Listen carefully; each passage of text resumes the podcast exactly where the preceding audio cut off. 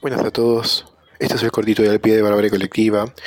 Volvimos después de un tiempito a entregar un poco de data curiosa sobre el rock y el metal. Hoy vamos a hablar de Tom McFarland, eh, un creador de, historietas y, de cómics.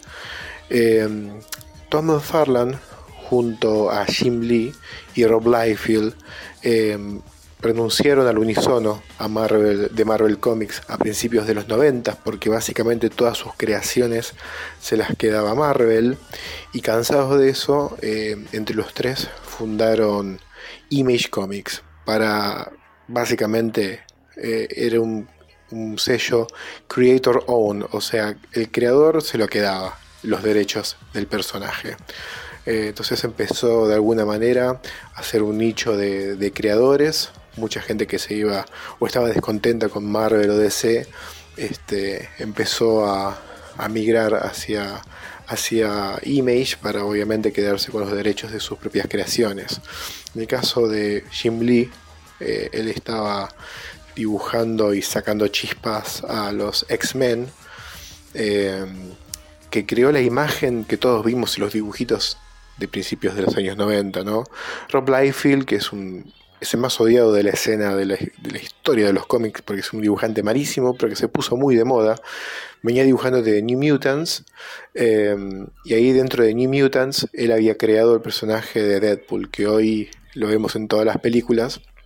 Pero bueno, fue creado por este manco. Y el otro, el tercero, del que vamos a hablar ahora, es Todd McFarlane, que venía rompiéndola en Spider-Man. Eh, precisamente por su estilo de dibujo con unas contorsiones eh, imposibles de hacer para una persona, pero quedan muy bien en una página. Eh, Spider-Man es un personaje muy físico en ese sentido y él había creado, es el creador del personaje de Venom, que también lo estamos viendo hoy en las películas, pero bueno, no le gustó la idea de que le caguen un personaje tan particular, rajaron y crearon Image, y en este caso Thomas Farron se despachó con su creación que la venía haciendo desde pibe, que es el personaje de Spawn. Obviamente Image explotó por los aires, fue un éxito y sus número uno se vendían pero como pan caliente. Especularon mucho, hubo mucho quilombo con eso. No vamos a hacer hincapié todo el desastre que fue Image y la especulación de la venta de cómics que hubo eh, a mediados de los 90 que casi lleva a la industria al fracaso, ¿no? Pero el tema es que, bueno, eh, a Todd McFarlane era un tipo creativo y se tiró bastante para el lado de los negocios. Eh, le encantó la guita, mucho. Le encantó la guita.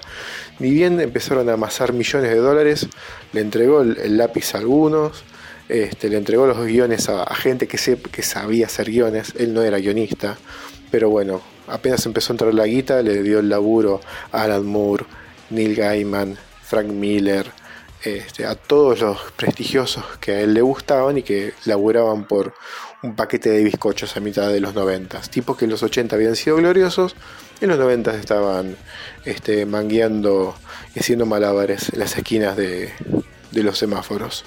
Em, pero bueno, fue expandiendo un poco su, visión y eh, hizo un acuerdo con Mattel para sacar muñecos. Eh, obviamente los muñecos de Spawn no iban a ser como los muñecos tradicionales de Barbie, esos muñecos simétricos, afeminados, este, con, los, con las manitas en pinza. Iban a ser unos muñecos increíbles, hiper detallados, eh, todo lleno, como decimos, de pinches y de púas, y de cadenas, y de cuero, y de hachas filosas, y, y de pistolas, todo lo que te puedas imaginar, y fueron un enorme éxito. Eh, revolucionó la industria. Los muñecos de, de, Spawn, salieron todas las versiones de Spawn que te puedas imaginar, todos los personajes, la levantó con pala. Eh, con el tiempo fueron expandiendo y primero fueron por el lado de la ciencia ficción y el terror. Empezaron a salir figuras de eh, Masacre en Texas, eh, Jason Burgess, el personaje de Martes 13, Freddy Krueger, este, estaban de moda los expedientes X, así que empezó a salir también de esa serie muy famosa en los 90 eh, y obviamente tenía que era el, turno del rock. Y si es el turno del rock, ¿quién está ahí? Kiss. Hola, acá somos Kiss. Producto nuevo, tiene que salir uno de Kiss primero que de nadie. Y salieron los cuatro miembros de Kiss en unos muñecos que hoy deben valer una fortuna.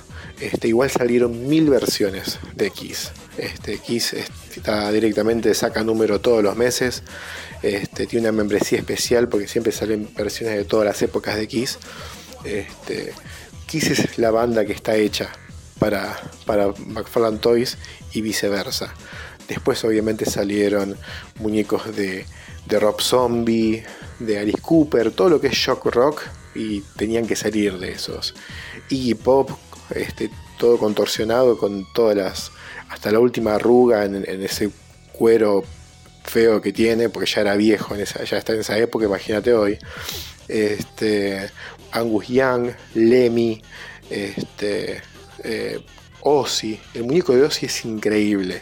Eh, está con la boca abierta, obviamente, en cuero, con una musculatura que Ozzy nunca tuvo, con una cruz acá arriba, es un muñeco hermoso de Ozzy, nada que ver.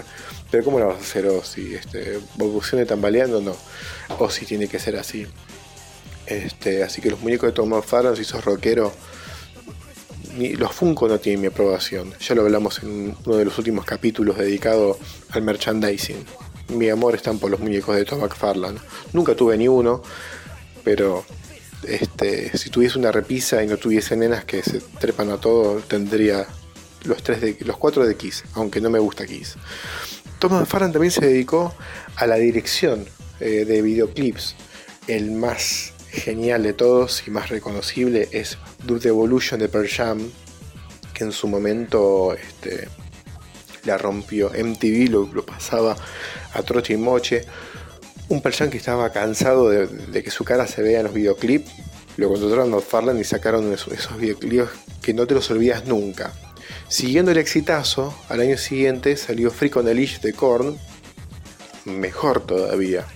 Obviamente el video arranca y termina con dibujitos animados de Tom McFarlane, pero lo mejor es la parte del medio, la parte de la bala atravesando todo a su paso. Este, luego la banda Disturb lo contrata básicamente para imitar la misma idea de Dude Evolution para un tema eh, que es un cover de, la banda de eh, Genesis, el tema de Land of, Confusion, perdón, ya estoy hablando mucho. Eh, y después volvió a la dirección después de un par de años y le produjo dos videoclips a Ozzy. Eh, patient number 8, number 9, como number 8, perdón. Patient number 9 y One of Those Days. Mariano hizo un cortito y al pie dedicado a Patient number 9, que salió ya hace un par de hace un par de, meses, creo que principios de año. Eh, así que está enterito, tuvo un capítulo dedicado a ese videoclip. Eh, también la banda Ice Earth, que es una banda de thrash metal, heavy metal, eh, está ahí entre medio. Para hacer thrash metal le falta machaque, pero para hacer heavy metal este, son bastante pesuti y machaqueros. Está ahí en el medio. Sacaron The Dark Saga, un disco que es una obra conceptual sobre el personaje de Spawn y todo el arte del disco está hecho por, por Todd McFarlane. Em, así que nada, salió una película de Spawn, año 97 más o menos, y la banda sonora de esa película eh, está hecha, eh, está compuesta todo por música industrial, donde bandas de música electrónica de la época se juntaban con alguna banda de, metal y sacaban un track. ¿no? Entonces Atari Teenage Riot se juntó con Slayer y sacaron No Remorse I Want to Die, que es un temazo. Eh, Tom Morello se juntó con The Prodigy y sacaron eh, One Man Army, que también era un, temazo. Fue un, era un disco muy bueno y muy revolucionario y bueno, es un producto de la época. el metal industrial estaba de moda. Envejeció un poquito mal, pero en su momento era un disco que todos escuchábamos. Em, así que nada, nada más que agregar. Dentro de poco creo que va a salir una película de Spawn, después de 25 años en el olvido, la va a dirigir nuestro amigo Tom McFarlane y creo que Jimmy Fox va a ser de Spawn. Así que Vamos a ver, la original del 97 resultó ser una mierda, la película, pero la banda sonora este, que nos dejó está más que interesante. Así que ahora, bueno, hubo mucha música, así que de fondo va a sonar un poquitito tal vez la banda sonora de Spawn o el disco de Ice Earth. Vamos a ver qué es lo que menos me tapa. Este, eh, y ahora vamos a despedirnos, voy a aprovechar la ocasión, que siempre hablamos mal de Pearl Jam, y la verdad que es una gran canción. Así que nos vamos a despedir con Do the Evolution, de Pearl Jam, del disco Chill de 1997. Nos hablamos.